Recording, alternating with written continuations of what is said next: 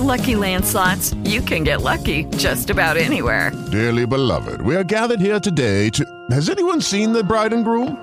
Sorry, sorry, we're here. We were getting lucky in the limo and we lost track of time.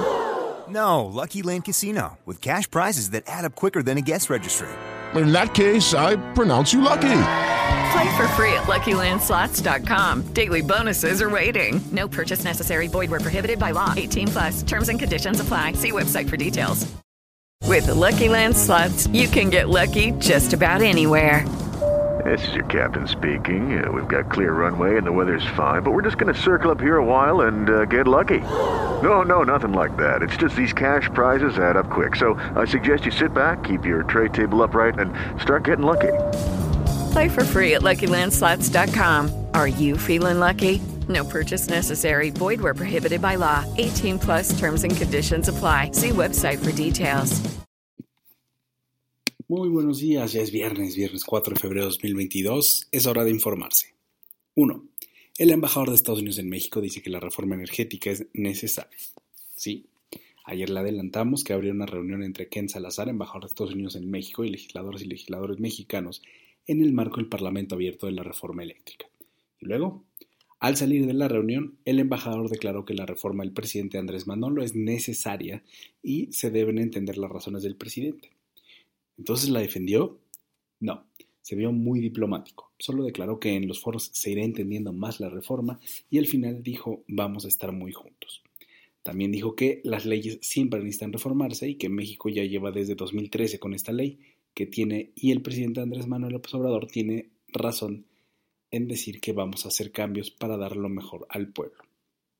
En síntesis, le bajó dos rayitas a las tensiones y parece que le apuesta a que se vaya descafeinando durante el proceso legislativo. Veremos.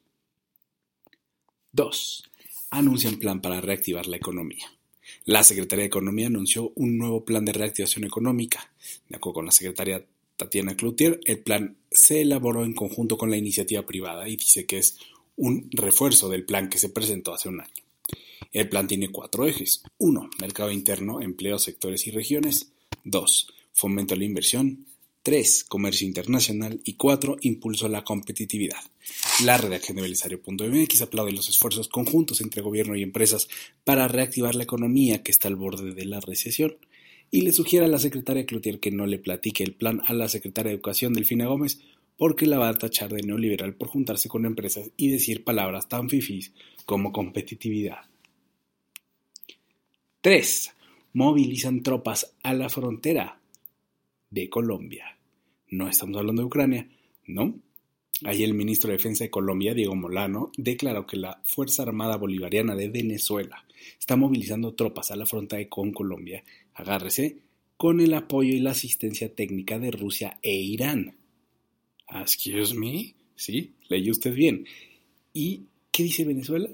El ministro de Defensa de Venezuela, Vladimir Padrino, aplausos al apellido del general, contestó negando las acusaciones en su cuenta de Twitter, al más puro estilo de Rusia, por cierto, y de paso acusó a Colombia de ser sede de las bases militares de Estados Unidos.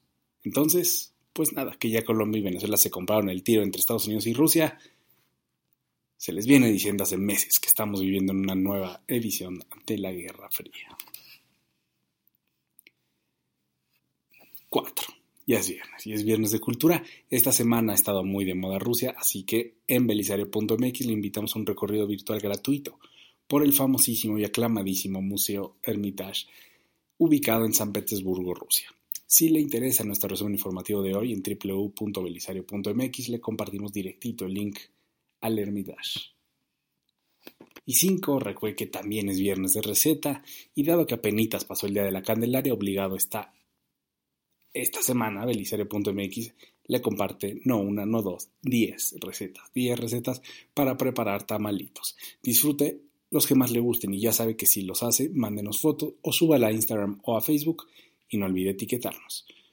Si nos va a cocinar tamalitos, entra a www.belisario.mx y le compartimos el link.